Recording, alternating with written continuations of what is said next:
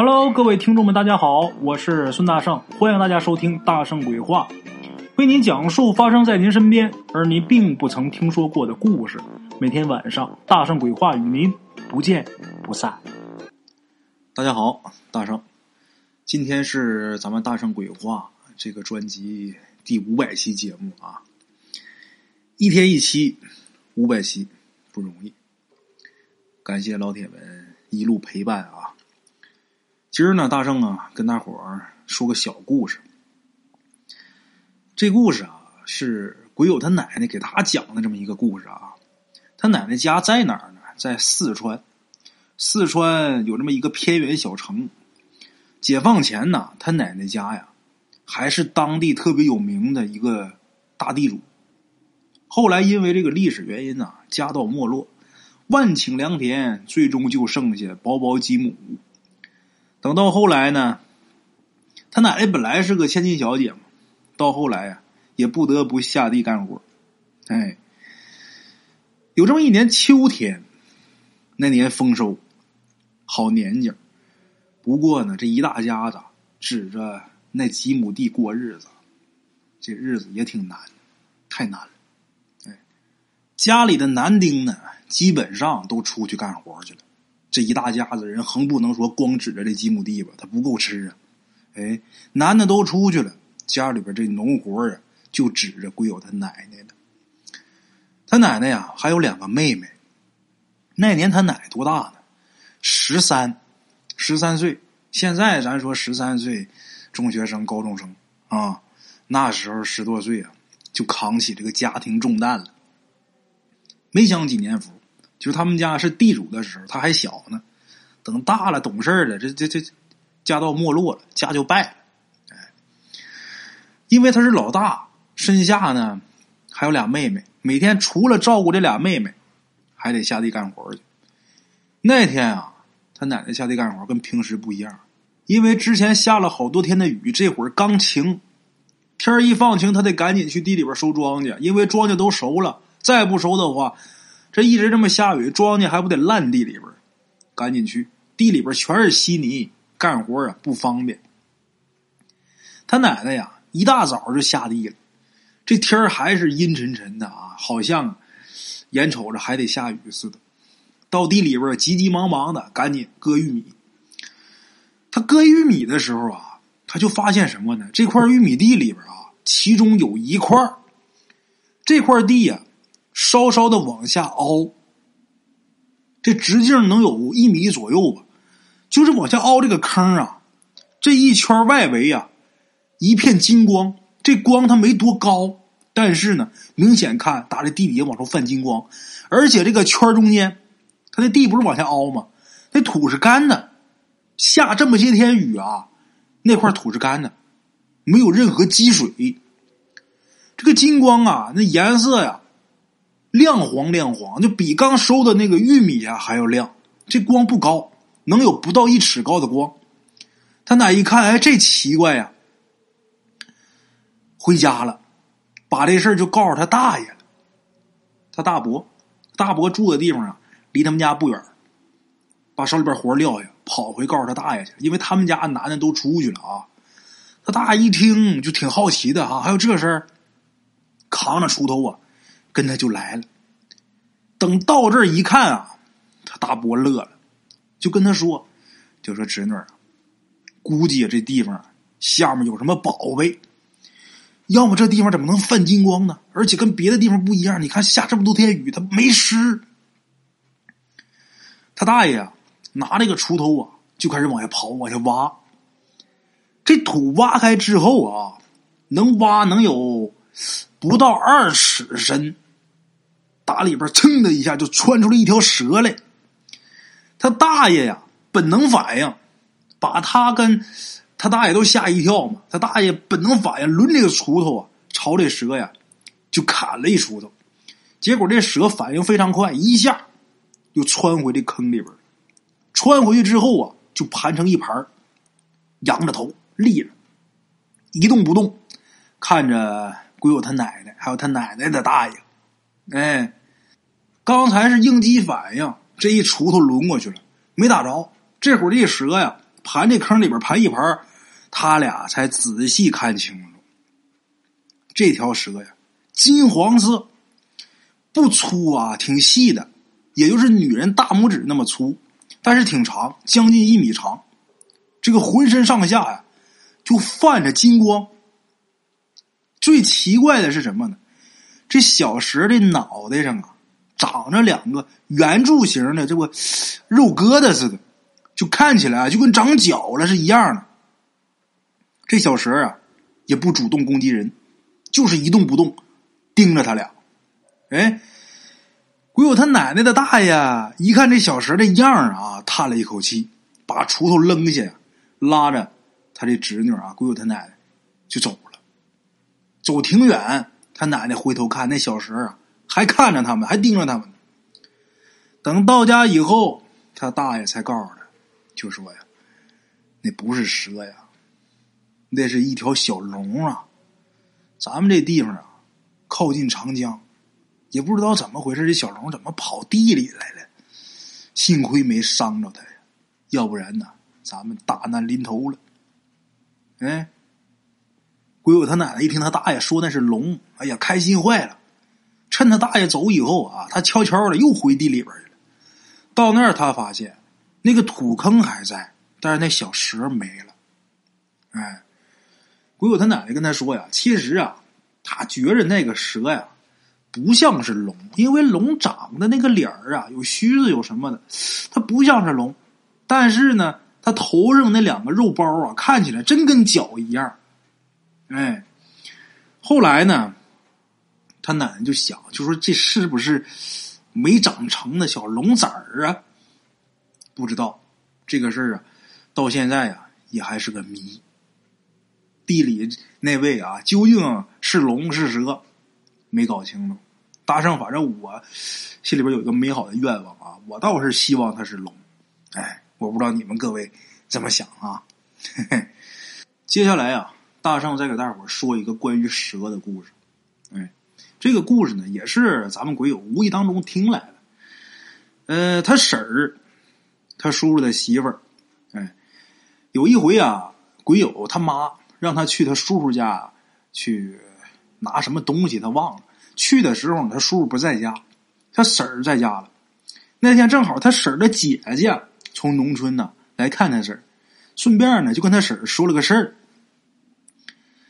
他这个婶儿的姐姐呀，他们家住的那地方就是一个比较偏远的一个山村，四面环山，交通特别不方便，就在一个坑里边的感觉啊。这个村里边几十户人家不多，但是这几十户人家关系啊都挺不错，挺好的，互相之间呢多多少少都沾亲带故的。就是不沾亲带故的，一共就这么呃几十家，而且都在这个坑里边住。咱说那关系差能差哪儿去？整天都是抬头不见低头见的。这群人里边，村里边有个谢大仙儿。这谢大仙儿啊，他自称是蛇仙附体儿，这个经常啊给人看看病啥的。咱都知道啊，大多数这个农村呢，基本上每个村都会有一个这样的人。一般来说，反正大多数都是江湖医生，会看点小病，但是经常说自己是什么什么仙儿附体啊，因为这样的话就增加这个神秘感嘛，增加这个人们对他的信任感、信任度嘛。你比方说，村里边有一个赤脚医生，这赤脚医生就能治个头疼脑热，治个感冒发烧；还有一位，这位也是就能治头疼脑热。你就能治感冒发烧，但是这位说了，我什么什么仙儿附体，那老百姓我跟你说就愿意去这有仙儿这个，为什么？因为人家那比你这个多一道工序啊，人有仙儿啊，嘿，这是人的一个心理啊。咱们今儿要说这谢大仙儿，他还真是有点本事，怎么的呢？但凡呢村民有个什么感冒发烧的什么这些小病啊，他基本上都是药到病除。最关键的是什么呢？他不收钱，你要说给东西他要，但是给钱呢他也不要。村民呢对他呢都比较尊敬。你看这个赤脚医生，你开药那没有不要钱的，找他反正是弄点什么招给你弄好，能给你整好，也不跟你收钱，因为他用的都那那东西都不是什么药材。哎，三个月前有那么一天早上，就是鬼友他这个婶儿的姐姐啊，跟他婶儿说，咱们鬼友听这个故事的时候，呃，他婶儿他姐说呀，三个月前有这么一天早上，这谢大仙啊，突然间把全家人都召集在一起，然后宣布了一件事儿，什么事儿呢？这谢大仙说呀，我人间阳寿已尽，七天之后啊，就是我离开之日。你们听好了，等我死以后，切记切记切记，什么衣裳都不能给我穿，也千万不能给我火化，也不能埋。在场当时就想，那怎么给你做成腊肉啊，还咋的？他说呀，就直接把我放棺材里边，然后放到村子东边的山里边去，越深越好。家里人当时一听啊。挺伤心的，你说好好的人说什么死啊？但是也没太把他这话呀放心上。你毕竟现在活蹦乱跳，好端端怎么就说死就能死呢？结果七天呢一晃就过去，七天一到，这谢大仙儿一大早早早的先起床洗脸啊，把香皂、洗面奶、冷水、热水全用一遍。然后给自己的脸再抹点香香啥的啊，都弄好之后，到村这个理发店，到那儿又理了个发，干干净净、利利索索的回家了。回家之后往床上一躺，这一躺真就没再起来。哎呀，家里人伤心难过呀，伤心难过之后也想起来了，七天以前你看就吩咐了呀，就说不让穿衣服，啊，不让火化，不让埋。装棺材里边给送山里边照办吧。把这谢大仙装棺材里边，趁着天黑给抬到了东山里。但是有一条，这儿女们想啊，你说什么都不让穿，这太难看了。这辈子不说德高望重吧，但是最起码在村里边啊，还是挺受人尊敬的。不能就这么光出溜的就往出抬放棺材里，不好看呢。所以说，这帮儿女啊，就给这谢大仙儿做了一个超长的一个肚兜，肚兜一直是盖到膝盖那儿，然后后边有个绳这么一连，哎，就给就简单的盖一下，就给装棺材里了。送上山以后，又过了七天，按理说头七呀。头七得上坟上去祭奠啊，他这没坟呢，就关着在山里了。他儿子那天带着这个祭品啊，一大早就奔了东山里了。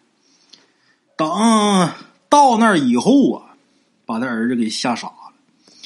那棺材啊，四分五裂，然后棺材旁边啊有一条大蟒蛇。更可怕的是，这蟒蛇还系一个肚兜。绿油油一条大蟒，两米多长，哎，得有不能像人这么粗吧，最起码也得有人大腿那么粗。这个肚兜一直还在身上挂着呢。他儿子一看就明白了，哎，估计啊，这个蟒跟他爹有关系。咱先别说这个肚兜是怎么回事啊，就是他爹死之前前一个星期说的那番话。这一联想，再加上这肚兜，再加上这棺材四分五裂，他儿子全明白了，赶紧跪地上当当当磕头。那自己爹呀，另外一个看自己带这些贡品，馒头、酒啥，这 这爹也吃不上啊。回家，回家给他爹买了七只活鸡，又来了。但是再来的时候，到这儿这蟒就没有了，就不知道爬哪儿去了。然后呢，他把这七只鸡啊，就给放这儿了，就直接都给放在山上。也算是孝敬他爹了，哎，像这个蟒仙儿的事儿啊，很多。呃，狐黄长蟒，东北咱说五大家经常说，其实还有说四大家。像我们辽宁一般供四大家就不少。正常这个五大家是狐黄白柳灰，咱都知道。四大家就是狐黄长蟒，哎，长蟒这长就是蛇呀，蛇跟蟒它还不是一样的，哎，蟒是蟒仙儿。我们辽宁像沈阳啊，也有蟒仙洞，嗯，也有蟒仙庙，都有。我小的时候，我记着我们那儿出过这么一个事儿，就是我们当时那儿的一个赤脚医生啊，这医生叫什么？我我不能提人名字，没准人家能听到。他媳妇儿也是咱们那儿的。现在人家好像是开医院了，以前就是我们村的一个赤脚医生，一个大夫。这个大夫是租，现在是个台球厅，以前就是他们家的诊所，就是农村的三间房，就是他们家的诊所了。现在是改台球厅了。他们搬走之后啊，这个房东回来放了两个台球案子。之前他们两口子在那儿住的时候，什么呢？他媳妇儿就突然间啊，就不对劲儿了，突然间就不对劲儿，呃。就是被这些东西给，好像是附体了似的啊！当时咱也小，咱也不明白是怎么回事呢。有一天，他媳妇上厕所，那农东北农村那房子厕所一般都是什么，在院子的东南角或者是西南角，都在这院前面，你得从屋里边走出来，走出来之后到厕所去，都是外面的旱厕。他媳妇上厕所就一出来，一到这旱厕里边，就看见旱厕里边啊，老大一条大蛇了。而这个，而且这个蛇它不是说，呃，正常那个蛇呀，它实体它稍微有点虚幻，浑身冒黑气。这蛇站起来一人多高，一条大蟒，老粗了，给他媳妇吓就嗷嗷一声就昏倒在那儿就晕了。完了打那以后啊，他媳妇就不对劲了，他对象就是大夫啊，赶紧给他弄进去了。这女的也也也是学医的啊，现在两口子好像是开医院，就给弄屋里去了。弄屋里之后。他媳妇儿就很奇怪，什么呢？他对象就跟别人在外边，他是在屋里边躺着，那还隔着院子呢，大门外边那么远，在外边跟人家小声说话，他媳妇在屋里边能听得见，而且听得清清楚楚。你说这算不算是异能啊？而后来是怎么回事啊？具体的咱也不太清楚了，人家怎么弄咱不知道，因为咱小，那时候人也不可能跟你说这事儿。总之后来人家是好了。人要不好的话，也不可能让又又去办医院又啥的，哎，真有这些事儿啊，这是亲眼得见的。两口都是学医的人，从来也不搞这些东西，认为这东西是封建迷信。但是你真碰着了，你说你不搞，那他等着死去。好了，各位老铁们，咱们今儿啊就说这么两个小的短的故事吧。今天啊录这个短的故事，这个很快啊，这一会儿就录完了。但是也这会儿都几点了？现在是东京时间是十二点二十。中国时间是十一点二十，哎，半夜。为什么录这么晚呢？这段时间太忙了，快要过年了，事儿老多了。一天我这脑子觉得明显不够用，我现在就恨不得多长几个脑袋出来。这五百期到了，本来咱是预预计啊，是五百期完事之后，我好好休息休息。但是我一看呢，像休息也够呛。现在每天等工的人这么多，说撂就撂下也不容易。呃，可能说。我不会，就年前这一个月啊，我不一定会这么按部就班的更，就是说每天必须更一集或者怎么样。我也许不会每天更，就赶上我今天特别忙，我可能就不更了。等过完年之后消停消停，最起码得过了十五正月十五以后，我能按部就班，每天一集，每天一集。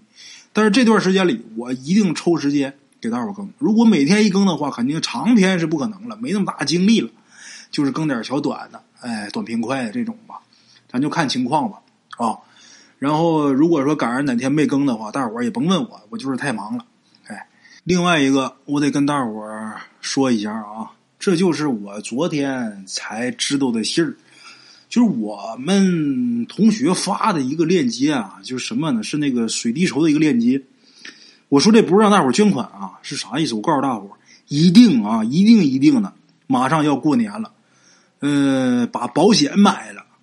在那个支付宝上有那个叫蚂蚁保险啊，反正我是买了啊，给家人也都买了。大伙啊，手手头如果富裕的话，别差那俩钱，把这疾病保险给买了。为什么我说这话呢？我可不是给什么支付宝打广告啊，那支付宝人也不认识我呀。啥意思呢？我这个同学发一个水滴筹的那一个链接，就是我们那地方的人。我也知道这个人，他媳妇儿突然间得病了，这个病啊，就据说治啊，就得个一百来万。咱说一百来万啊，可能说要是能挣的，不叫什么事儿，不算太大问题。但是普通家庭、普通老百姓，一个月要指着上班的，你说要是凑这一百万呢，也真是费了劲。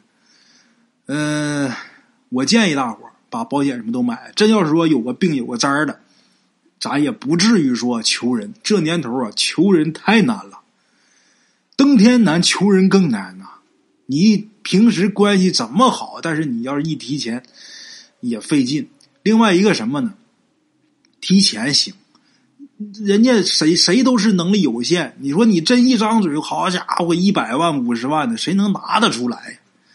为了出事的时候，咱们心里边有底气。我建议大伙把这健康保险啊买了啊，真是啊，就是友情提示啊。具体怎么回事当然得看你们个人情况了。我就是多个嘴，真有事，咱不至于说低三下四的去求人家。我深知道这个感觉啊。嗯，当年啊，其实我这话聊起来都得有年头了。我爸活着的时候啊，我爸那时候有病的时候，这都多少年前了啊。我妈那时候出去求人呢，我真知道什么叫求人难。登天难，求人更难。嗯，好在啊，现在还算是行了。为什么？因为自己尝到过那个滋味所以我呢提醒大伙有条件的啊，把自己保障买好，以后啊，你们就不用体会那种感觉了啊。呃，再一个，快要过年了，大伙儿一定是。多多注意安全，嗯，咱好好的，太太和平平安安的过个年。甭管说这个家是不是温馨的港湾，咱们都得回家去过年去，放平心态，好好的，开开心心的，咱过个年。为什么说家还不是温馨的港湾呢？因为现在这个年啊，好多呀，过得都变味儿了。过年是干嘛呢？攒一年前把自己打扮的漂漂亮亮的。回家之后呢，把钱都花这一段时间了，哎，这个咱们没必要，咱们根据自己条件啊，自己舒服就行了，不用说非得给别人看，也不用说演给别人看。家是不是温馨的港湾呢？在于你什么心态。还有呢，现在也是这个风气啊，好多也不好。过年回家之后，你要是说今天混的还好，还可以，哎。那都行了，开开心心的。要是说不好的话，你说同学聚会吧，你去不去？去了之后总觉着好像你我自己不行，哎，我我心里边不舒服。你看这个亲戚朋友啊，到时候也也都觉着你看不上你，就有的甚至说父母啊都瞧不起你，都不拿你当回事当然啊，有些情况咱们是没有办法避免的，一定要记住一点。放平心态，这个是最主要的。不管别人怎怎么看啊，咱们自己知道我们的事儿啊，关他们什么事儿？别给自己太大压力。有的人现在都开始恐惧过年了啊，不用那样，好好的过完年，咱们今年不行，明年咱们重新开始，好好干。哎，最后啊，跟大伙儿说一个事儿。这事儿是我一个朋友的事儿啊，这是给朋友帮忙的事儿。答应给人帮忙的，就必须得给人办。我有一个朋友叫呃宋少英啊，宋老师，之前节目里边也提过啊。这个宋老师呢，没少给我帮忙，这是说心里话。包括我这么多故事，这些封面啊，都是宋老师一手给做的。还有我的公众号，就是我大圣鬼话公众号啊。我最难的时候就是喜马拉雅把我故事下架那段时间里啊，我传这公众号。说实话，咱这个技术水平有限，做的这个东西，做的也不老好看。他呢，宋老师有文化，而且做设计啊，做什么的也比较专业啊。他给我传的这个公众号都是人一手帮着弄的，而且人家分文没取，这就是人情啊。嗯，给大伙说什么呢？这要过年了。宋老师水墨云啊，给大伙出了这个，出了一批福字，他自己也卖，给身边的一些公司啊，呃，大批量的有在他那儿订的，他给写。我一看他卖这个这东西，咱说我得给帮忙啊。我有事的时候，人家嘣都不打，人家有事咱不上钱这不行，不仗义啊。这我自己懒的。我说宋老师啊，我在节目里边跟你说说，我帮你卖卖吧。宋老师说行，那太好了，他也开心。给别人这个这个他写的这个字啊是三百块钱一幅，给裱好的。给咱们听众啊就是一百六十块钱，那就便宜到家了。他就不挣什么钱了，也挣钱，但是肯定是挣不多少钱。他那字是八十宽，两米高的，就比人都高，你得拿手举着，那下边还拖地呢。那么一大幅字，一百六十块钱，写好给你裱好，都你包装好，给你寄过一百六十块钱，这就是这这给我老大面子了。这个他这个内容是什么啊？内容写的是福字，他写的是康熙的御笔福字，哎，这个福字啊，呃，代表五福合一的那个意思啊，呃，多子、多财、多田、多福、多寿，哎，同时呢，这个田为封口啊。鸿福无边，这叫康熙他写的这个福字啊，把福寿两个字啊，它是融为一体了。同时呢，里边还包含了子财田。哎，康熙的这个福字啊，五福合一，古往今来独一无二。周总理啊，管这叫中华第一福。哎，写的是真漂亮。快过年了，有想要的老铁啊，呃，可以买一张回去给家里边天天喜气儿。一百六十块钱，巨大的一个福气，接回家吧。这个有要的，大伙儿就联系我微信啊。到时候你直接你要宋老师微信，我就给你他微信；不要你直接给我转，我把地址我给他发过也行。我这个其中我不挣一分钱，各位老铁们啊，我一分钱都不挣的。我是为了还还人情，能帮着卖点我就欠人人情，这东西没法还。你要说欠钱那好弄，是不是？欠钱还钱完了，人情咋还啊？这事儿不帮帮忙不仗义，哎，得嘞，各位要是有送礼的或者是自己家用的啊，联系我啊。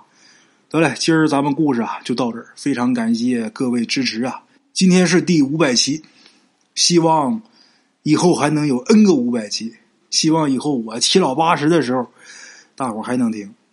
希望等我七老八十的时候，我自己弄个小庄园，你们都能来，哈 哈。喝点茶水，嗑点瓜子儿，没事听我白话白话也挺好的哈，其乐无穷。得嘞，今儿就到这儿，明天同一时间大圣鬼话，不见不散啊！茶楼，人影错落。用声音细说神鬼妖狐，用音频启迪人生。欢迎收听《大圣鬼话》。Hello，大家好，我是主播呀。跟着吃完了饭，然后就回到自己的课室上啊。喜马拉雅、百度搜索“大圣鬼话”，跟孙宇、孙大圣一起探索另一个世界。那天山女子独守枯城，也只是感谢鬼友们，感谢鬼友们，感谢鬼友们一路陪伴。大圣鬼话，见字如面。知后事如何，且听我下回分说。